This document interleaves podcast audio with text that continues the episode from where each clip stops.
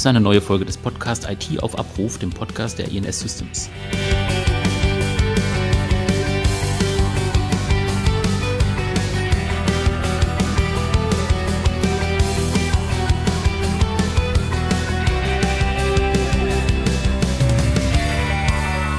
Sie sind in einer neuen Folge des Podcasts IT auf Abruf gelandet und wir sprechen heute über IT Service Management. Wenn Sie also schon mal über Abkürzungen wie ITIL oder so gestolpert sind, dann sind Sie hier genau richtig. Ähm, wir sind eine gemütliche Runde von vier Leuten. Der Herr Serpi ist da von der INS. Er ist Geschäftsführer und verantwortlich für das IT Service Management. Hallo, Herr Serpi. Hallo, guten Abend, Herr Braun. Dann ist der Knut Krumnacker dabei, äh, ebenfalls Geschäftsführer bei der INS und er ist verantwortlich unter anderem für das Qualitätsmanagement. Hallo, Herr Krumnacker. Hallo, Herr Braun. Äh, dann haben Sie beide ja auch noch einen Gast eingeladen. Ähm, der Stefan Krüll ist heute da. Ähm, Herr Krüll, vielleicht können Sie ein bisschen was zu Ihrer Position sagen. Ja, vielen Dank, Herr Braun. Äh, danke erstmal für die Einladung. Mhm. Stefan Krüll, ich bin seit einigen Jahren freiberuflicher Berater für IT Service Management, Service Management allgemein und äh, seit letztem Jahr auch im Vorstand des IT Service Management Forums Deutschland e.V. Seit kurzem dann auch als Vorstandsvorsitzender beschäftige mich also ein bisschen mehr noch mit dem ganzen Thema. Mhm. Ähm, da kommen wir gleich auch nochmal zu. Ähm, vielleicht zum Einstieg, ähm, Herr Krumdacker, vielleicht können Sie ein bisschen was sagen. Äh, IT-Service Management ist das Thema. Ähm, worüber sprechen wir genau heute? Gut, da ist natürlich die Rolle des Qualitätsmanagers gefragt, der immer mit Definitionen ankommt. Worüber reden wir überhaupt? Ich habe jetzt mal einfach mir das alte Foundation-Handbuch noch in der Version 3 genommen über die verschiedenen ITIL-Versionen reden wir vielleicht noch. Ähm, das ist die Version aus 2011. Da ist IT Service Management definiert als die Implementierung und das Management von qualitätsbasierten IT-Services, die den Anforderungen des Business gerecht werden. Das IT-Service Management wird von IT-Service-Providern mit Hilfe einer geeigneten Kombination aus Personen, Prozessen und Informationstechnologie geführt, durchgeführt, Entschuldigung. Und ja, am Ende des Tages ist es ähm, IT-Service Management das Management, die, die Steuerung, die Entwicklung von IT-Dienstleistungen so, dass es der Kunde oder das Geschäft so geliefert bekommt, wie es das denn haben will. Also mal platt gesagt. Jetzt haben wir auch ein paar Mal schon ähm, die Abkürzung ITIL gehört, ähm, aber noch nicht so ganz aufgeklärt, was es ist. Ähm, kann da jemand nochmal vielleicht ein bisschen für Aufklärung sorgen? ITIL ist die Abkürzung für IT Infrastructure Library. Das ist also ursprünglich mal eine Best Practice Sammlung gewesen wie man verschiedene IT-Service-Management-Disziplinen anwenden kann, was man da machen kann, wie man sie aufbauen kann, von Praktikern seinerzeit zusammengestellt im Auftrag der englischen Regierung und nach äh, verschiedenen Aufkäufen, Weitergaben und so weiter gerade endgültig in privatwirtschaftlicher Hand gelandet und spannend, wo es dahinter da irgendwann hingeht. Aber grundsätzlich, wie gesagt, IT Infrastructure Library, also eine Sammlung von Empfehlungen, wie eine IT-Organisation aufgebaut und arbeiten sollte. Mhm. Und das ist der einzige Standard, den es gibt, oder ähm, kann man auch noch auf andere Sachen zurückgreifen? Sie dürfen auch auf andere zurückgreifen. Ähm, den Anspruch, alleingültig zu sein, hat Eitel zum Glück nicht. Es ist aber schon der de facto Standard. Wir hätten da noch ein paar mehr im Laufe der Jahre im Angebot. Vor gut 20 Jahren war es aber das, was de facto alleine dastand. Und die anderen leiten sich zum Teil davon ab. Dafür werden mich einige sicherlich steinigen. Aber der Vorteil ist, dass es zumindest ein gemeinsames Wording seitdem gibt und dass bestimmte Grundbegriffe dann gleich sind. Ansonsten, es deckt nicht alles ab. Ähm, das kann es auch gar nicht und adaptiert auch mittlerweile andere, integriert andere Frameworks. Mhm. Aber schon ganz ordentlich. Ich glaube, ich glaube, wenn man über verschiedene Standards redet, ist das Spannende, dass halt ITIL eben keine Norm ist, sondern ein, ein Framework aus Best Practices, so dass man sich das nehmen kann, was man braucht. Alles greift gut ineinander und drumherum kann ich sicherlich auch noch Methoden oder Frameworks verwenden, die dann entsprechend ähm, auf, auf den jeweiligen Anwendungsbereich äh, passen. Äh, was weiß ich, dass die Softwareentwicklung da ist, ähm, ITIL, so wie ich es kenne, nicht sonderlich stark. Äh, da setze ich auf, auf Scrum zum Beispiel, auf agile Methoden, die ich dann aber anflanschen kann. Wenn ich ähm, weg vom Management hingehe zu, zu Governance, zu Steuerung, zu Anspruchsgruppen und Stakeholdern, ähm, kann ich über einen Top-Down-Ansatz, über COBIT, äh, COBIT 5 oder Covid 2019 zu guten Ergebnissen äh, kommen. Aber am Ende des Tages ist eitel für die eigentliche Serviceerbringung, für das, was der Herr Serpi den ganzen Tag so macht, glaube ich, das optimale Framework, das es gibt. Definitiv, definitiv.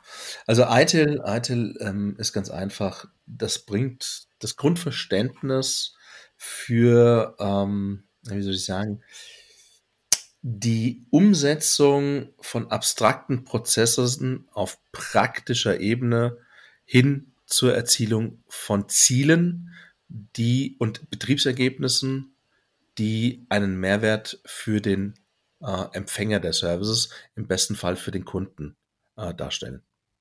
Hm, das heißt, ähm, bei der INS wird auch mit äh, ITIL im Prinzip halt gearbeitet. Ja, ja. Also hier, hier setzen wir ganz klar auf den Best Practice Ansatz. Also wie meine Vorredner bereits gesagt haben, ITIL ist ein Framework basierend auf Prozessmanagement, auf diversen Früher nannte man das äh, Disziplinen, hat der Kröll schon gesagt, in der, in der ITIL. Also ich bin eingestiegen in ITIL V2 und da nannte man das damals noch äh, Disziplinen. Mhm. Da gab es entsprechende Darstellungen, wie geht man mit Veränderungen um, also mit geplanten Änderungen innerhalb der IT-Infrastruktur, wie geht man mit ähm, Störungen um, mit äh, Kapazitätsbewertungen, äh, mit der Messbarkeit von Servicequalitäten etc. Das Ganze waren sind prozessgesteuerte Themen, die an der Stelle auch sehr umfangreich sind. Und die Kunst ist es, und das bietet ITIL an der Stelle, das Ganze anzupassen auf die eigenen Bedürfnisse und die eigenen Bedarfe. Das heißt, ein Mittelständler ist nicht gut beraten, das Framework eins zu eins abzubilden, weil aus meiner Erfahrung heraus ein Mittelständler damit ineffizienter wird. Wohingehend ein, ein Konzern mit einer überregionalen IT-Operations ähm, vielleicht dann doch auf das eine oder andere dokumentative oder den dokumentativen Schwerpunkt auch beraten ist, dort mehr den Fokus abzulegen als auf die äh, äh, äh, pragmatische Umsetzung einzelner Begebenheiten, einzelner Prozessschritte. Das heißt, letztendlich muss man für sich klar im, im, im oder mit sich im Reinen sein und äh, das Wissen haben, wo komme ich her, wo möchte ich hin und welche Elemente aus dem gesamten ITIL-Framework bieten sich mir an, damit ich schnellstmöglich und effizient an das Ziel komme. Ja, und ergänzend kann man dazu, glaube ich, noch sagen, auch welche anderen Frameworks oder welche anderen Methoden brauche ich noch. Der Herr Krumnack hatte das gerade gesagt, beispielsweise im Bereich Softwareerbringung. Scrum ist äh, eine Methode. Wir haben viel, wenn wir jetzt keine IT selber als Dienstleistung erbringen, sondern anderwertiges Business haben und uns dann unsere IT-Dienstleistung einkaufen. Da kommen wir beispielsweise mehr in Richtung Multi äh, MSP, Multi-Service Provider Management.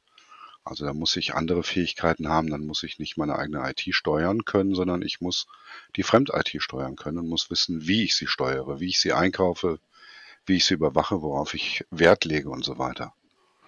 Und ansonsten, wir haben Themen wie High Velocity IT beispielsweise, berühmtestes Beispiel dabei ist äh, Firma Amazon, die 5.000 bis 6.000 Deployments, das ist mein letzter Stand, ich habe in letzter Zeit nicht mehr gezählt, aber die 5.000 bis 6.000 Deployments pro Tag machen.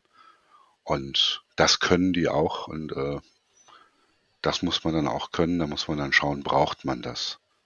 Und lohnt sich das in einer kleinen Firma, die eigentlich Kunden hat, nehmen wir mal Healthcare oder so, äh, wo dann die ähm, Krankenkassen einmal im Jahr oder einmal im Halbjahr neue Vorschriften geben, die brauchen dann vielleicht auch nur zwei Release im Jahr, alles andere ist eher überflüssig. Und da muss ich abwägen, was ich gerade brauche und aus welchen Frameworks und aus welchen Methoden sich das zusammensetzt. Genau. Und vielleicht in dem Falle auch nochmal aufgreifend die Rolle des Kunden. Ähm, der Kunde steht im Mittelpunkt. Also der Service Empfänger steht im Mittelpunkt. Und das ist immer der Kunde. Und das ist, das ist wirklich unabhängig, ob Sie ein externes IT-Dienstleistungsunternehmen, das einen, eine andere Organisation, eine andere Gesellschaft betreut, oder aber ob Sie innerhalb einer Organisation die IT-Organisation abbilden. letztendlich ist der Serviceempfänger immer der Kunde. Und es geht darum, den Kunden in den Mittelpunkt zu stellen, die Bedarfe des Kunden zu verstehen und daraus ableitend den Service so zu definieren oder dass äh, der für den Kunden ersichtliche und benötigte Mehrwert resultiert. Mhm. Jetzt haben wir gesagt, ähm, INS arbeitet ähm, nach Eitel. Ähm, ist jetzt erstmal so gesagt, ähm, was steckt denn dahinter? Also was muss ich dann machen? Also betrifft das die Mitarbeiter, betrifft das die Prozesse? Ähm, wie führe ich das ein? Also welche Schritte sind da notwendig? Was kann man dazu am besten sagen? Gut, da, da kann ich vielleicht mal einhaken. Also wir haben vor mhm. sechs Jahren ein Qualitätsmanagementsystem aufgebaut.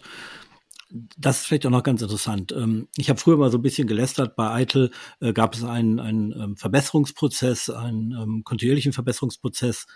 Der war aufgebaut aus dem äh, Deming-Cycle, also Plan, Do, Check, Act. Das heißt erst planen, dann umsetzen, dann überprüfen, verbessern äh, und wieder mit dem Planen anfangen das ist eigentlich ein ganz, ganz klassisches Vorgehen aus dem Qualitätsmanagement. Mittlerweile ist es so, dass die ISO 9001 in der letzten Revision von 2015 genau das wieder übernommen hat, so dass das ähm, ITIL und ISO 9001 und auch die 27001 IT-Sicherheit im Prinzip sehr analog aufgebaut sind. Das haben wir uns angeguckt und als wir gesagt haben, wir müssen unsere Prozesse beschreiben, haben wir uns ITIL angeguckt. Herr Serpi kennt ITIL aus seiner Vergangenheit. Ich bin ähm, auch für ITIL V2 und V3 auf, auf hohem Level zertifiziert äh, aus meinem früheren Leben. Und wir haben so ein bisschen die Herausforderung, wie beschreibt man denn die Arbeit eines Systemadministrators? Dem, dem will man ja kein Handbuch machen, wo er klicken muss, wie er ein Passwort zurücksetzt. Und Eitel macht das sehr abstrakt. Und da haben wir gesagt, gut, wir setzen auf die Kompetenz unserer Mitarbeiter, beschreiben unsere gesamten Leistungserbringungsprozesse auf der Basis von Eitel. Da haben wir zumindest eine Sprache, die in der IT jeder versteht. Einer der großen Vorteile meiner Meinung nach, wenn man sagt, äh, äh Change Management, Problem Management, Incident Management, also alles Teile der, der ähm, Störungsbearbeitung. Ähm, das ist völlig egal, ob Sie jetzt in Deutschland erzählen, in den USA oder in Griechenland oder in Japan. Äh, jeder ITler weiß, was gemeint ist und weiß auch, was zu tun ist. Und damit unsere Mitarbeiter diese Prozesse verstehen und die Sprache verstehen, die, die gesamte Nomenklatur und die Zusammenhänge haben wir vor sechs Jahren unsere gesamte Mannschaft ähm, auf Foundation-Level, das ist der unterste Personenzertifizierungsgrad bei ITIL, äh, zertifizieren lassen. Das haben wir bei einem ähm, anerkannten Beratungshaus gemacht und seitdem ist es so, dass jeder Mitarbeiter, der neu ins Unternehmen kommt oder jeder Auszubildende, der übernommen wird, bei uns automatisch eine ITIL-Schulung bekommt, so dass alle die gleiche Sprache verstehen und das oder sprechen und dass alle und unsere Prozesse verstehen, ja, weil sie sind immer ungefähr so, wie Eitel sie beschreibt. Natürlich irgendwie mit dem einen Haken mehr oder weniger, weil wir es äh, auf unsere Bedarfe angepasst haben. Eitel ähm, gibt ja nicht sklavische Prozesse vor, sondern so, wie sie sinnvoll sind und sehr abstrakt. Und ähm, das hat uns deutlich geholfen, wobei wir jetzt so ein bisschen in der Herausforderung sind. Es gibt noch eine neue Eitel-Version, die Dinge ändert, Gott sei Dank die Kernelemente nicht. Und dass wir jetzt auf einmal anfangen, im Unternehmen unterschiedliche Zertifizierungsgrade ähm, zu haben und dass sich leider auch Sprache geändert hat in, in manchen Bereichen. Und ähm, das, das ist tatsächlich schwierig für uns, weil wir das Qualitätsmanagement anpassen müssen. Oder halt sagen, wir leben weiter, weiter in der ähm, alten ITIL-Welt, haben dann aber ein Problem, wenn wir unsere Leute neu zertifizieren lassen. Das ist eigentlich auch mein größter Kritikpunkt. Ähm, dass, dass für uns die Veränderung in den Systemen schwierig ist. Ähm, gar nicht von der Umsetzungsseite, sondern dass es einfach schlicht und ergreifend teuer ist, wenn ich auf einmal wieder 30 Leute äh, in eine neue Foundation-Schulung schicke. Weil dann habe ich einen fünfstelligen Betrag, den ich investieren muss. Und die, die Frage, die sich daraus ergibt, ist äh, auch, oder die Beantwortung, die notwendige Beantwortung der Frage ist, ähm, benötige ich das auch? Mittlerweile ist die Gefahr gegeben in vielen Organisationen, unabhängig dessen, ob sie bereits äh, mit ITIL ähm, konfrontiert gewesen sind oder ob, ob Organisationen dies neu für sich entdecken, ähm, diese, dieses Hinterherlaufen hinter gewissen Zertifizierungsstatus. Und da muss ich als, als, als Praktiker sagen, das ist, das kann man sich leisten, wenn man das Geld hat. Man muss es sich aber nicht leisten.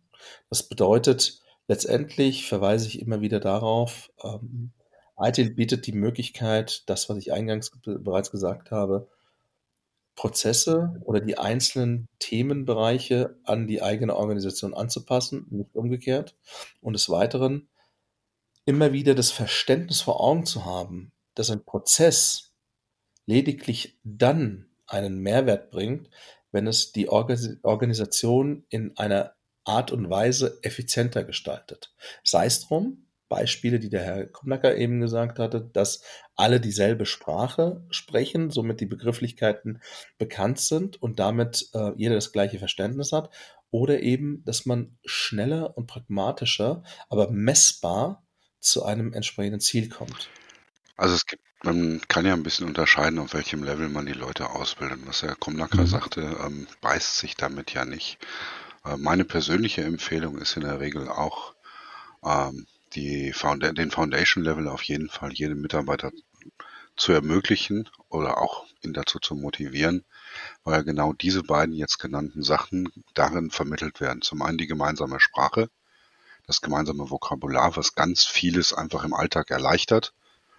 Wenn ich von einem Problem rede oder von einem Incident, dann weiß dann einfach jeder, was gemeint ist und wir müssen nicht stundenlang darüber diskutieren, wo hört der eine Prozess auf oder die eine Praxis, wie es inzwischen heißt, wo fängt der nächste an. Das sind Dinge, die ich bei Firmen leider immer wieder anfangen muss, die eben dieses Verständnis noch nicht haben, ist gerade akuten Fall. Das ist dann wieder ein bisschen anstrengend, ein gemeinsames Vokabular aufzubauen ist schwierig und da ist es auch leichter, eine Vorgabe, einen Vokabelkatalog zu haben und zu sagen, so Leute, können wir uns darauf einfach einigen, ohne darüber zu diskutieren, ob das jetzt gut oder schlecht ist.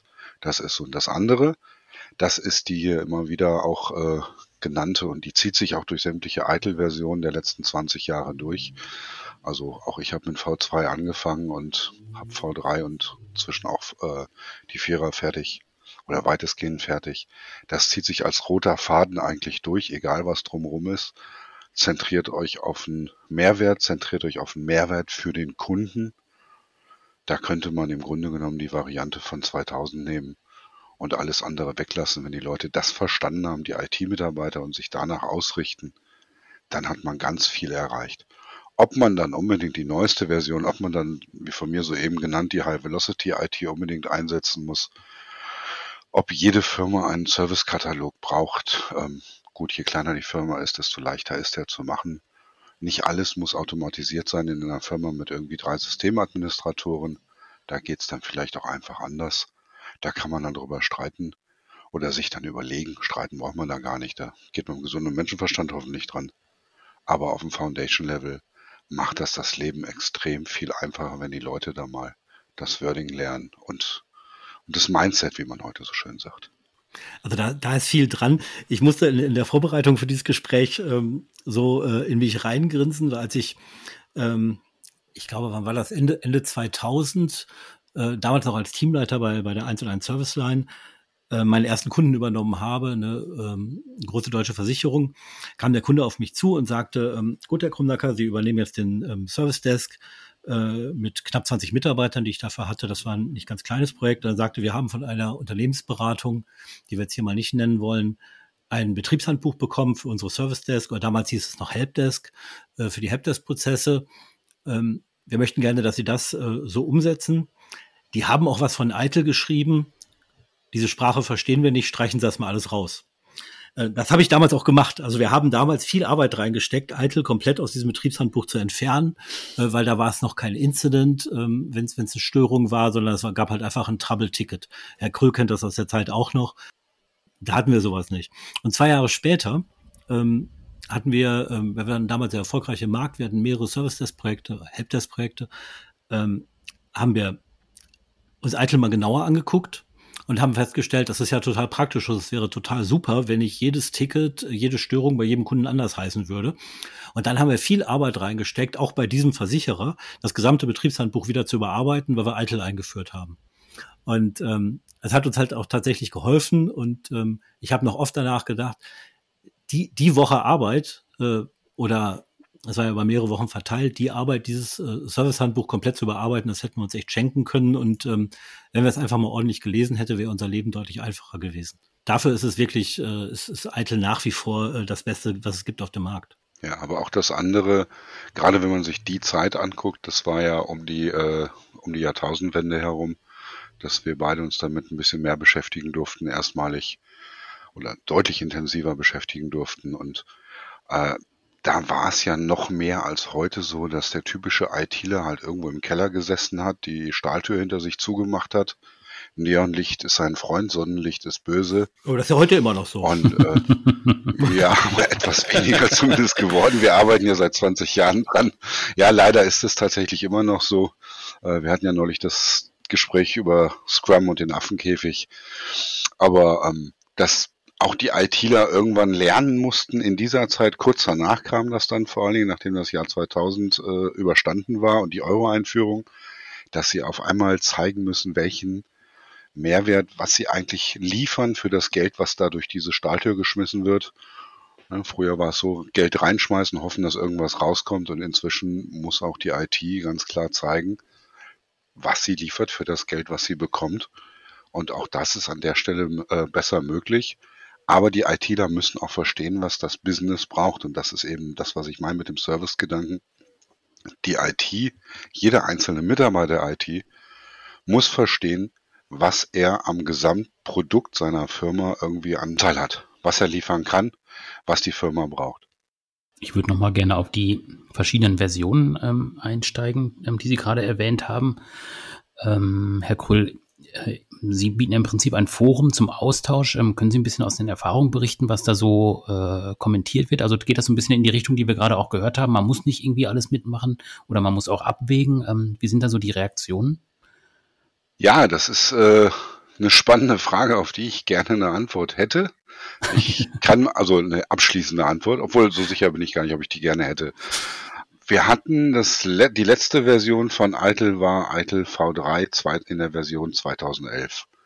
So, und dann gab es bis 2017, 2018, glaube ich, lasst mich nachrechnen. Durch Corona sind die ganzen Jahre irgendwie durcheinander mhm. geraten.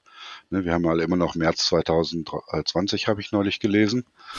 Der hat ja nicht aufgehört seit dem ersten Lockdown. Ähm, da ist schon was dran. Ja, ich glaube. Also wir haben jedenfalls äh, acht, neun Jahre fast zehn Jahre was in der IT, wo man sagt eins zu zehn ne, gegenüber der Industrie. Also in Industriejahren 100 Jahre nichts geändert, über den Daumen gepeilt. Und da war dann der Ruf sehr laut, dass endlich was passiert. Dann ist was passiert, es ist allerdings die Community nicht sonderlich stark einbezogen worden, auch durch äh, finanzielle Interessen mit Sicherheit. Und dann ist einiges passiert und seitdem wird gejammert, dass was passiert ist und dass sich Dinge geändert haben und auch, dass es nicht gereicht hat. Und bei anderen ist es wieder zu viel. Also insofern so richtig glücklich gemacht hat man wahrscheinlich keinen. Und dann muss man sich dann fragen, ob man es am Ende nicht tatsächlich gut gemacht hat, weil man die einen, für die einen zu wenig, für die anderen zu viel. Aber so von meinem persönlichen Bauchgefühl her, wir haben da demnächst auch selber noch vom Verein eine Diskussionsrunde zu, wo einige Leute sich zu äußern wollen. Vom Bauchgefühl her ist sich die Community an sich noch nicht einig. Ich glaube aber, dass es am Ende darauf hinauslaufen wird, was Herr Krumnacker angedeutet hat, der ja genau mit der Frage sich herumschlägt, was mache ich mit meinen Mitarbeitern? Man kann früher oder später, ich glaube, das ist sogar jetzt schon der Fall, kann man nicht mehr nach der V3 zertifizieren. Und wenn man zertifiziert haben will, wird man es brauchen. Ansonsten die Riesenumstellungen vom Inhaltlichen her, dass man seine Prozesse von links nach rechts ziehen muss oder ähnliches. Also die IT hat man nicht neu erfunden. Da, da würde ich gerne noch mit einer Frage einhaken, weil ähm, Eitel war ja ähm, historisch vielleicht auch nochmal für den Herrn Braun. Es gab äh, am Anfang gab es ungefähr 40 Bücher, die ein irres Geld gekostet haben und mit der V2 war eigentlich die erste praktikable Lösung mit mit zwei Kernbüchern. Dann hat man in, in ähm, Eitel V3 fünf Bücher äh, thematisch ähm, dargestellt. Also es gab eins über, über IT-Strategie, eins über, über Service Design, eins über Transition ähm, in, in neue, neue Projekte. Dann gab es Operations als viertes und ähm, das letzte war äh, Continual Service Improvement, ähm, äh, die ständige Verbesserung. Oder auch sehr großartig, ähm, da ähm, lästere ich ja mal gerne über die äh, Qualitätsmanager mit der ISO 9001. Die hatten 2015 eine Revision und haben dann den Begriff des kontinuierlichen Verbesserungsprozesses neu übersetzt in fortlaufender äh, Verbesserungsprozess. Wenn man ISO-Auditoren wirklich ärgern will, ähm, schreibt man überall in seine Dokumente jetzt nicht mehr KVP, sondern FVP. Und die wissen dann nicht mehr, was man meint. Also das ist, das ist halt immer so, das ist ähnlich, wenn ich, wenn ich das bei Eitel jetzt sehe, ähm, Praxis äh, oder, oder Praxis oder was auch immer gegen Prozess. Kinder nennt es doch einfach weiter Prozess, dann wissen wir es. Aber was mich interessieren würde, Herr Krüll, ist ähm, diese, diese klassische Ausrichtung ähm, und dann gerade im, im äh, Operation ähm, wo ich, wo ich ähm, Problem habe, Incident habe, Change, so, so das, was ich brauche, IT-Operations-Prozesse, das ist, so wie ich das verstanden habe, im Großen und Ganzen gleich geblieben. Und es ist eher so, dass das neue Methoden, agile Methoden von außen dran geflanscht werden. Ja, es gibt zwei wesentliche Änderungen. Es gibt zum einen das Adaptieren von, äh, also das Anerkennen, es gibt andere und wenn ihr die benutzt, macht ihr immer noch eitel, so mal ganz platt gesagt, weil wir nehmen jetzt alles auf. Das sind eben äh, DevOps beispielsweise als Methoden, das ist auch Scrum, das ist Lean, äh, da ist auch ein Kobit, das wird alles anerkannt. Und ansonsten ist man vom Service Lifecycle weg, der ja mit diesen fünf Büchern gelaufen ist. Also die Unterteilung ist eine andere und macht jetzt ein Service Value Mapping. Also man mappt die verschiedenen äh, Practices auf den Service Value Stream, also Service Value Stream Mapping, so rum. Äh, mappt das darauf, wann macht man was, wann nutzt man welche Methodiken. Ähm, da habe ich jetzt persönlich auch noch, also so richtig umgehauen hat's mich persönlich nicht an der Stelle. Ist nett, kann man machen. Ähm, ich finde jede Methode, die dazu führt, dass man sich über sein eigenes Business mal Gedanken macht und auch über die Position der IT im Business und die Position des Business für die IT, halte ich immer für sinnvoll und hilfreich. Kann man so rum machen, kann man andersrum machen. Hört sich ein bisschen akademisch an und ich höre den Herrn Serpi schreien, äh, denkt an meinen Kunden. Korrekt. Korrekt. Ja, ja. Du, äh, also sie, das ist genau mein Thema. Ähm, mein Problem ist, und ich sage es ganz offen, ITIL hilft zum Verständnis, hilft, eine gemeinsame Sprache zu bilden. Das haben wir jetzt schon mehrfach erwähnt. Ähm, nur weil man ITIL verstanden hat oder gut zertifiziert ist, heißt man, heißt es aber nicht, dass man das Thema Service Management verstanden hat. Ähm, ich sage jetzt auch eine sehr provokante These. Ähm, erstens, ITIL ist nicht gleich praktisches Service Management. Zweitens, diese, diese gesamtheitliche Weiterentwicklung des ITIL Frameworks ist notwendig, weil sich natürlich, jetzt auch mehrfach erwähnt, ähm, die Betriebsthemen innerhalb der IT Operations weiterentwickeln. Aber letztendlich muss man immer wieder auch sehen, das ist ein Milliardengeschäft weltweit betrachtet. Also da geht es um Geld. Da geht es darum, Geld zu verdienen. Äh, und da sollte man sich da nicht zu sehr blenden lassen.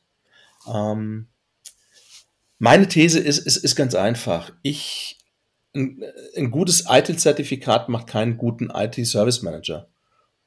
Ein IT-Service Manager, also ein guter Service Manager, ist jemand, der diverse Skills mit sich bringt, und da würde ich fast behaupten, dass da die Soft Skills höher wiegen teilweise als die Hard Skills. Ähm, wir haben Soft Skills wie zum Beispiel Verständnis ähm, für das Gegenüber, eine Abstraktionsfähigkeit, die Kreativität, Empathie, ganz, ganz wichtig, Zuverlässigkeit und Stressresistenz. Ich sehe da Hard Skills wie zum Beispiel Projektmanagement-Know-how oder Know-how von anderen Frameworks. Herr Krüll, Herr Krumnacker sagten es bereits, Covid ist ein Thema, DevOps, Lean, whatever. IT-Verständnis, grundsätzliches Business-Verständnis dessen, was man da tut, vor allem für wen man das tut. Sprich, Herr Krüll sagte es vorhin, und das ist eins, eins der absoluten zentralen Themen im IT-Service Management. Verständnis für die Geschäftsprozesse, des Serviceempfängers gleich Kunde. Womit verdient der Kunde sein Geld? Und wie kann ich Mehrwerte schaffen als Service Manager oder Serviceorganisation, damit der Kunde idealerweise schnellstmöglich und hocheffizient seine Geschäftsprozesse zum Ziel bringt. Und das Ganze in eine messbare Form dargestellt, um an dieser Stelle wirklich durch Kennzahlen gesteuert. Und hier ist auch meine Empfehlung, weniger ist oftmals mehr, die Servicequalität, den Mehrwert messbar zu machen, um daran anzusetzen, den kontinuierlichen Verbesserungsprozess, um immer wieder auf neue Geschäftsprozessebene sich verändernde Herausforderungen zu reagieren, mit der höchstmöglichen Flexibilität die Mehrwerte zu schaffen. Und das ist das Thema. Und jetzt final letztendliche These meines oder Statement meiner Sache, meiner, äh, meiner Seite. ITIL ist nice to have, aber ich kann auch ein guten, gute Service Management Organisation sein ohne ITIL und ITIL hilft mir lediglich als Werkzeug, um gegebenenfalls effizienter und mit einem größeren Bewusstsein an das Thema ranzugehen. Da würde ich Ihnen gleichzeitig widersprechen und recht geben, weil ich glaube das auch. Ich glaube aber, ohne Eitel hätten wir die Sprache nicht, hätten wir dieses Denken, und da haben wir heute noch gar nicht drüber gesprochen, dieses Denken in KPI überhaupt nicht. Weil was mich schon in der Version 2 von Eitel total fasziniert hat, dass da nicht nur stand, eine Störung mache ich nach folgendem Incident-Management-Prozess und, und so hat das in einem Helpdesk, damals war es auch, glaube ich, die Funktion Helpdesk, so wird das gemacht, sondern in dem Kapitel stand auch drin, was ist denn der Mehrwert für den Kunden, dass ich diesen Prozess habe und wie messe ich das denn? Was sind die Key Performance Indicators? Und das hat mich von Anfang an total fasziniert an Eitel. Kobit macht das auch, zumindest in der Version 5, ähm, aber sehr mathematisch. Und ähm, das ähm, fand ich an Eitel immer gut, dass da auch Soft Kills standen, dass es ein Rollenmodell gibt, in dem steht, es ist vielleicht keine gute Idee, bestimmte Prozesse dem, dem gleichen Owner zu geben, weil die einfach konträr laufen also die Interessen konträr laufen. Und ich, ich glaube, und insofern gebe ich Ihnen recht, heute bräuchten wir Eitel nicht mehr, weil Eitel mittlerweile die Basis zu dem gelegt hat, ähm, was wir heute sowieso machen und keiner weiß mehr, dass es eigentlich Eitel ist. Weil ich glaube schon, dass unsere Kunden äh, und auch unsere Partner, mit denen wir arbeiten, ähm, große Vorteile dafür haben, dass einfach Schnittstellen nach außen und nach innen äh, durch, durch sowas wie Eitel ähm, hervorragend funktionieren. Würden wir jetzt äh, uns das Prozesshandbuch von, von äh, Covid 5, was ich ganz vorzüglich finde, auch wenn es nur 37 Prozesse hat, ähm, würden wir das verwenden, würde uns die Welt nach außen aber nicht zwingend verstehen. Korrekt, korrekt. Und das ist ja genau das, was ich sage. ITIL als Methodik, als Lieferant von Werkzeugen, super. Aber nochmal, ITIL ist nicht Service Management. Und wir reden hier über Service Management. ITIL bietet mir eine faktische, methodische Grundlage, um um, um das Thema Service Management gegebenenfalls auf einen professionalisierteren Weg oder auf eine professionalisiertere Ebene zu bringen. Aber ITIL ist nicht Service Management. Und das ist mittlerweile das Problem, was wir heute haben, dass teilweise in Serviceorganisationen, unabhängig dessen, ob es interne oder externe Organisationen sind, mittlerweile verwechselt wird, lediglich weil ich ITIL Speech habe oder wirklich eins zu eins die ITIL Prozesse abgebildet habe, kann ich oder habe ich das Thema Service Management verstanden? Das ist nicht so. Dem widerspreche ich vehement. Aber ITIL, verständlich nach ITIL, hilft mir schneller ans Ziel zu kommen und die exakte Sprache zu sprechen. Äh, absolut richtig, da gebe ich Ihnen recht. Das ist ja das, was ich als Qualitätsmanager immer sage. Wir machen nicht ISO, wir machen Qualitätsmanagement und die ISO gibt uns die Grundlagen und zertifiziert uns auch. Aber das ist halt ein großer Unterschied. Ich widerspreche an der Stelle nur an einem Punkt. Das ist nicht heute das Problem. Das Problem haben wir schon seit Einführung. Korrekt. Ähm, natürlich kann ich ein gutes IT-Service-Management oder ein gutes Service-Management, wir dürften, ist jetzt nicht heute unser Thema, aber nur um die Leute da auch zufriedenzustellen, wir dürfen sogar das IT weglassen. Die meisten Prozesse kann man auch völlig unabhängig von der IT sehen und immer noch mit viel Erfolg einführen.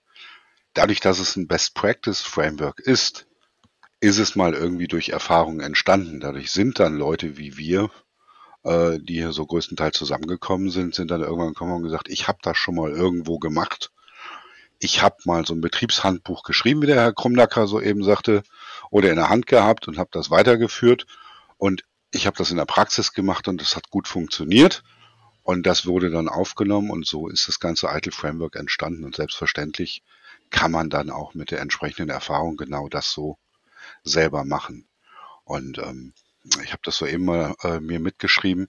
Zertifiziert ist nicht verstanden und verstanden ist nicht zertifiziert. Ähm, ITIL, wenn man das im internationalen Kontext sieht, hat je nach äh, landestypischer Ausrichtung auch verschiedene Umsetzungsgrade. In England darf man damit zum Beispiel nicht kommen. In England ist ganz klar, das ist unser Framework und das wird so gemacht, wie es im Buch steht, by the books und nicht abgewandelt. Ähnliche Projekte in Deutschland sehen anders aus. In Deutschland darf man selber denken und darf anpassen. Wissen Sie, Herr Kröll, Sie, Sie haben vorhin schön auf den Punkt gebracht, Herr Kröll, das Thema gesunder Menschenverstand. Gesunder Menschenverstand steht im Vordergrund. Das gepaart mit einer Serviceorientierung, auf Deutsch mit einem Dienstleistungsgedanken und das dann untermauert durch eben die methodischen und faktischen äh, äh, Kenntnisse respektive Werkzeuge aus dem ITIL und, und da, da kommt man in die richtige Richtung. Aber groß und Ganzen geht es darum, der gesunde Menschenverstand, die daraus resultierende Serviceorientierung, Flexibilität und der daraus resultierende Mehrwert, der dann teilweise doch aus einem gewissen Pragmatismus heraus äh, resultiert. Ich habe das gerade diese Woche bei einem Kunden, da führe ich tatsächlich mal wieder eitel ein. War selbst überrascht, dass das heutzutage noch nötig ist. Ähm, hat sich herausgestellt, ja. Und weiche absichtlich von vorgegebenen Prozessen aus den Büchern ab, weil ich äh, in dieser Kombination den Mehrwert dazu nicht sehen konnte. Für diese Firma gibt es bei bestimmten Stellen einfach keinen Mehrwert, wenn man es ganz streng nach den Vorgaben macht. Und habe gesagt, so, wir haben dreifache an Verwaltungsaufwand.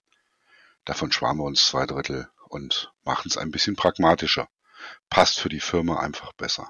Ich glaube, das ist, das ist ganz wichtig. Dieser Satz passt für die Firma besser. Ähm, interessanterweise haben wir die Diskussion bei uns intern auch. Wir haben einen Kunden, wo wir zusammen mit dessen Administrator Sektoren, mit dessen IT ähm, in gemeinsamen Betrieb gehen, ähm, wo wir auch überlegt haben, äh, die haben mit ITIL nichts am Hut.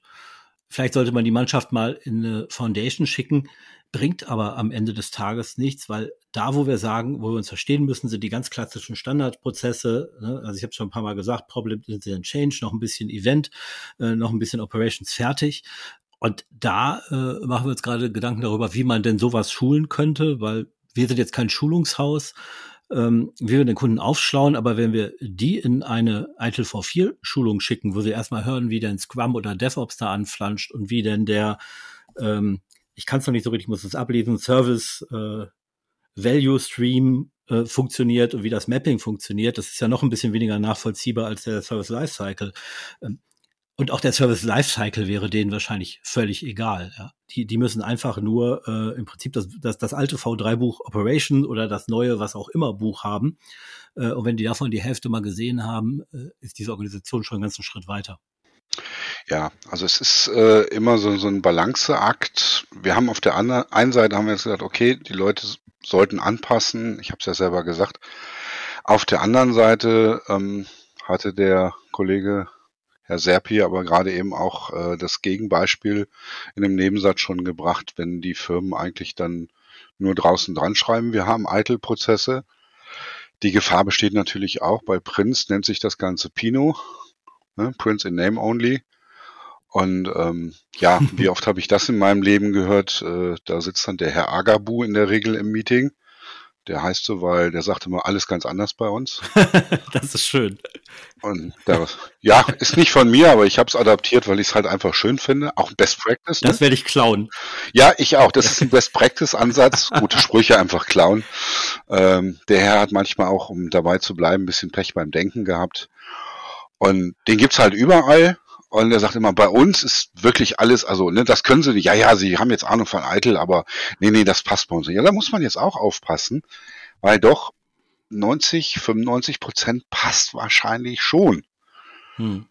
Im Detail kann man mal gucken, wie man es ausarbeitet, aber das braucht auch seine Zeit und äh, viele sind dann eher bereit, ihre Firma weiterhin so laufen zu lassen, ihre Prozesse sich nicht anzugucken, zu überarbeiten. Man merkt das insbesondere, wenn man mal so ein Service Management Tool einführt und äh, dann versucht, das Tool nicht zu verändern. Das ist ja immer der erste Ansatz. Die sagen, ja, ja, wir machen Standard, nur das Tool Standard, das kann ja alles und äh, das reicht uns.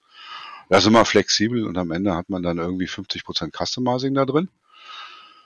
Und dann ist man noch gut, ist nicht mehr upgradefähig und was weiß ich nicht was. Und die Prozesse sind genauso verstaubt, wie sie vor 20 Jahren waren, weil die will keiner anfassen. Also ich glaube, ich glaube, also ich kann, ich kenne auch genug Organisationen mittlerer und großer Größe, ähm, die ohne ITIL bisher sehr, sehr, sehr, sehr erfolgreich sind und gewesen sind und andere wiederum, äh, die trotz ITIL-Einführung nicht erfolgreich sind. Ähm, aber ein anderes Beispiel für das Thema oder was auch ganz wichtig ist, ob das jetzt aus ITIL resultiert oder lediglich aus dem korrekten Verständnis für Service Management, ist eben genau das Thema Definition von Prozessen, woraus resultiert auch Standardisierung der Services. Das ist nämlich auch ein ganz wichtiges Thema bei der ganzen Thematik. Das bedeutet, einfach mal sich hinzusetzen und sich Gedanken zu machen als IT-Organisation, unabhängig dessen, ob intern oder extern, welche Services sind denn notwendig und welche eben nicht. Also auch hier wiederum getreu nach dem Motto, weniger ist mehr. Und die Themen, die definiert werden auf einen technisch notwendiges Maß, aber dennoch abstrakt zu standardisieren. Und hier kann ich lediglich den, den, den guten Rat geben, der klassische 80-20-Ansatz. 80 Prozent Standard, 20 Prozent situationsbedingt individualisiert. Pareto-Prinzip. Vorsicht, das ist in Eitel 4 jetzt enthalten. Oh. Wow. Ja, genau, die haben ja, nicht nach und nach, die haben gesagt alles. Die haben sogar gesagt, auch was wir jetzt nicht erwähnt haben, gehört trotzdem zu uns. Also die sind da ganz, äh, ganz entspannt an der Stelle. Ähm, das mit den Services würde ich gerne kurz mal aufgreifen, weil das ist eigentlich etwas, wie gesagt, immer wenn wir hier im Moment eitel oder wenn ich eitel sage, eigentlich meine ich tatsächlich Service Management. Denn äh, ja, das Framework ist mir am Ende egal. Wir haben geklärt, was eitel als spezifisches Service äh, Framework hervorhebt, dass das eben international bekannt ist und klare Begrifflichkeit hat, die sich auch in anderen Frameworks in der Regel mittlerweile wiederfindet. Aber ansonsten, der Gedanke dahinter, macht ein vernünftiges Service Management, macht euch Gedanken, gilt einfach für jegliche Art von Service Management.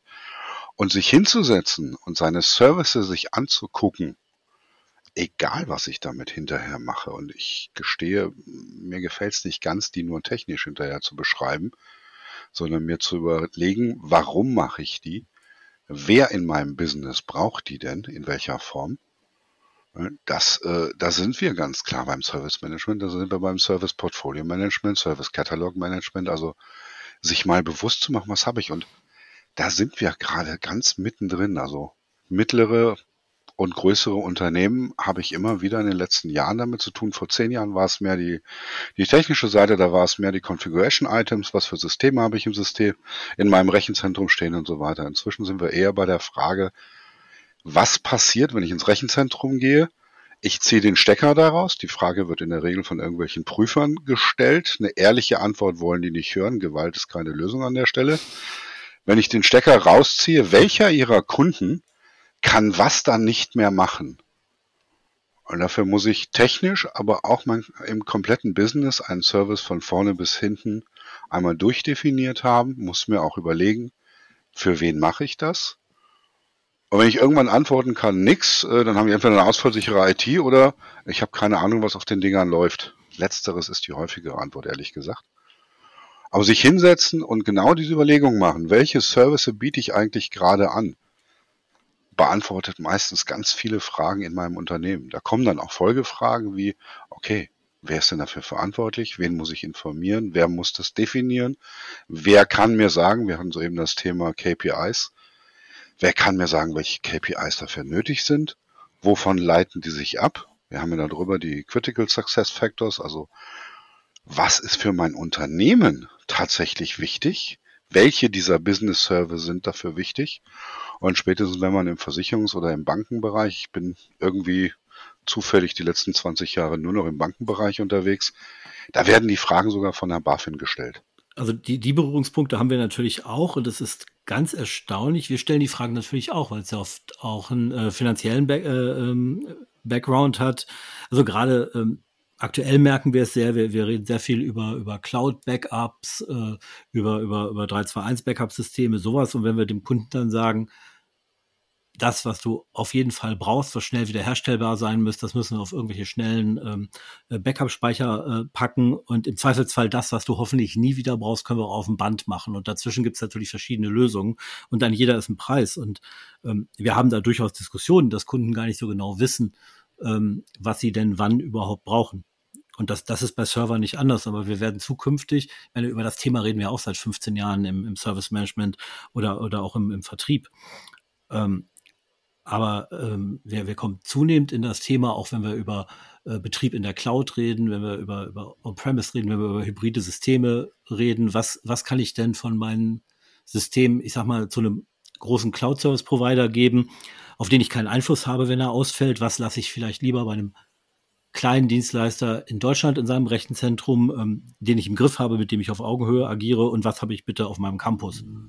Und ähm, da bin ich ja genau in dieser Diskussion auch. Ist auch, äh, die Arten von Zusammenarbeit sind tatsächlich auch etwas, um da an der Stelle, auch wenn ich jetzt nicht zwingend der Verteidiger von Idle 4 sein möchte, nicht falsch verstehen, aber ähm, auch diese Arten der Zusammenarbeit, der Kollaborationsdichte, äh, wie eng hängt mein Service Provider mit meinem Business zusammen, sind auch einfach Themen, die mal in Idle 4 behandelt werden, wo man auch sagt, so, okay, bin ich jetzt der Stromanbieter, den ich innerhalb von einer Stunde im Prinzip wechseln kann über irgendeine Webseite, vielleicht nicht als Business äh, ab einer gewissen Größe, aber grundsätzlich. Oder bin ich ein Partner, der mit im Business im schlimmsten Fall oder im besten Fall drin sitzt und wirklich äh, wie eine Tochtergesellschaft versteht, was der Kunde, was das Business meiner Firma braucht und sagt, liebe Leute, ich habe da eine Idee, wie ihr in Zukunft euer Geschäft macht. Wir können euch ein Produkt liefern, wir können euch zum Beispiel eine App liefern, wir können euch eine PayPal-Integration machen oder irgendwie sonst irgendwas in der Art. Was gerade on vogue ist, wir bieten euch eine Webseite, mit der das Ganze wirklich komplett digital ist, der ganze Anbahnungsprozess des Geschäftes bis hin zur elektronischen Unterschrift, wo dann das Business, egal was die verkaufen, ob die Waschmaschinen verkaufen oder ob die Wertpapierdepots verkaufen oder was auch immer sagen, okay, gut, dass wir hier jemanden haben, der uns sagt, was er kann, was wir können. Der soll uns nachher einen Preis dran schreiben und wir machen Business Case daraus und machen ein Produkt daraus. Und diese verschiedenen Stufen, da muss man gucken, wo man sich befindet. Aber diese Integration kann man natürlich machen. Und mir persönlich ist das das Liebste, aber gut, ich äh, bin dann auch eher als Berater in der Firma drin und kommen dann in der Regel auch in diese Tiefe rein. Das, das ist genau, das ist genau der, der Punkt, Herr Kroll. Ähm, was bei der ganzen Thematik oft verschütt geht, ist unabhängig der ganzen Buzzwords etc., dass der Service Manager oder die Service Organisation, wir müssen das ja nicht auf eine äh, Rolle festmachen, dass der Beratungsansatz sehr zentral äh, äh, steht.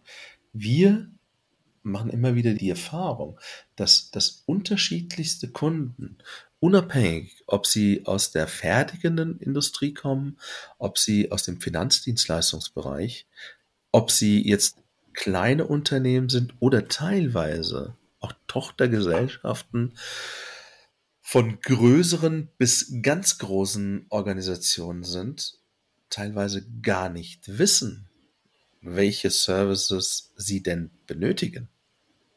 Und da kommt auch an dieser Stelle der Beratungsansatz rein. Der Beratungsansatz daherzugehen und zu verstehen, welche Bedarfe hat es, hat der Kunde. Und mit Bedarfe meine ich ganz einfach die Frage, welche Schmerzen hat der Kunde? Was sind die treibenden Faktoren dafür, dass der Kunde unabhängig, wie gesagt, nochmal, der Kunde ist immer wieder zu verstehen als entweder intern oder extern. Was treibt den Kunden jetzt dazu, eine Anfrage an uns zu stellen? Was sind seine Schmerzen? Sind es Kosten? Sind es Qualitätsengpässe in den Ergebnissen? Sind es Know-how Defizite? Sind es neue Herausforderungen auf dem Markt, äh, auf Geschäftsprozessebene, die IT-seitig unterstützt werden müssen, etc. Der, der, der, der Service Manager, der moderne Service Manager ist an der Stelle ein Berater. Und er muss in der Lage sein, ähm, ein, ein, ein Zielszenario zu definieren und zu verstehen, ähm, was, welche Schmerzen der Kunden hat. Und wenn ich jetzt in, aus der Sicht eines externen Dienstleisters ähm, spreche, so wie wir als INS das sind, setze ich noch einen drauf, aber das würde jetzt den Rahmen hier sprengen, dass ich mittlerweile auch der Meinung bin, dass viele Dinge, die heute im Account Management sind und im Service Management. Viele externe Dienstleistungsorganisationen, die da zwei Rollen bedienen, dass die mittlerweile zusammengeführt werden können zu einer. Aber wie gesagt, ich möchte da an dieser Stelle kein neues Fass aufmachen, sondern lassen, lassen wir uns mal bei dem, bei dem Thema Service Management bleiben. Es geht um das Thema Bedarf, Analyse, Beratung und dann lieber pragmatisch und eng am Kunden als high sophisticated und letztendlich äh, nicht zielführend. Ja, ich äh, möchte aber trotzdem eine oder zwei Sätze, sonst kriege ich mit bestimmten Leuten bei mir Ärger, mit denen ich ständig zusammenarbeite. Äh, ja, absolut. Ähm, das Thema Business Relationship Management wird an der, Thema, an der Stelle absolut zentral. Ich muss in das, in den, ins Kundengeschäft rein. Ich muss dort mit allen reden. Ich muss es verstehen. Und meiner Meinung nach muss ich das Business ein Stück weit besser verstehen als der Kunde selber. Ähm, weil nicht nur er stellt Anfragen an mich, er hat einen Bedarf, den er mir gegenüber formuliert, sondern ich gehe einen Schritt weiter. Im Optimalfall sage ich ihm, du hast du schon mal daran gedacht, das und das zu machen. Letztendlich, und das ist meine finale These als Praktiker äh, äh in der Runde, ich kann nur sagen, lassen Sie sich alle nicht von irgendwelchen Marketingfolien treiben. Versuchen Sie an der Stelle ähm, lediglich das zu sehen, was für sie von Wichtigkeit ist und versuchen sie immer einen pragmatischen Ansatz zu bringen. Und ITIL, um das nochmal zu sagen, das ist meine persönliche Meinung, ähm, ist lediglich ein Mittel zum Zweck, aber nicht der Garant zum Erfolg. Das ist doch sehr schön. Ich glaube, für die Fässer, die wir doch aufgemacht haben, machen wir einfach nochmal bei Gelegenheit einen zweiten Termin das ist ja schön an diesem Format und unterhalten uns nochmal mit Herrn Krüll. Wie kriegen wir denn eigentlich das Business abgeholt? Ähm, ansonsten der Meinung, ähm, Eitel ist ein tolles Werkzeug, ähm, hat, glaube ich, auch eine Branche seit 20 Jahren geprägt. Aber wir sollten uns davon das nehmen, was wir brauchen und das ergänzen mit, mit anderen Methoden, ist wahrscheinlich der richtige Weg, um einfach eine optimale Dienstleistung intern wie auch extern abzubilden. Ja, da ich beide Seiten vertrete, ich äh, berate nicht nur, sondern ich bin dann auch der Praktiker, der das, was er berät, nachher umsetzt. Also ich schaue mir gerne in der Firma an, ob das funktioniert, was ich empfohlen habe und laufe nicht weg. Also ich verkaufe keine Lösung und hau dann ab, sondern ich setze sie mit um und sehe dann auch, wo es funktioniert und wo man nacharbeiten muss. Äh, das nur zum Thema der Einzige oder der Praktiker. Ich mache mir auch jeden Tag noch die Finger damit schmutzig. Das ist auch gut so und das macht auch Spaß. Ähm, ich zitiere an der Stelle, ich weiß nicht genau wen, weil es gibt zwei Bekannte von mir aus dem IT-Service Management Beratungsumfeld, die das beide für sich äh, reklamieren, diesen Spruch. Aber ich glaube, das wäre dann mein Abschiedsstatement. Wenn ein Berater jetzt, äh, auf die Frage, warum wollen wir das so machen, antwortet, weil es in den Büchern steht, rausschmeißen, der hat es nicht verstanden. Ja, sehr gut.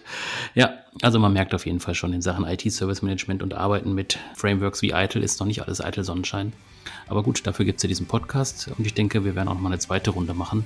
Ähm, vielleicht in gleicher Besetzung, dann auch zu diesem Thema. Ähm, ja, wer bis dahin sich noch weiter informieren möchte, es gibt ja eben den Verband IT SMF. Ähm, da möchte ich Ihnen auch die Events ans Herz legen des Verbandes ähm, zu finden unter itsmf.de. Da gibt es auch viele weitere Informationen, auch wie man Mitglied werden kann. Und sonst sprechen wir uns einfach demnächst bei der nächsten Folge. Wenn Sie Fragen haben zu unserem Podcast-Thema, dann schreiben Sie uns doch einfach eine E-Mail an podcast.ins-online.net.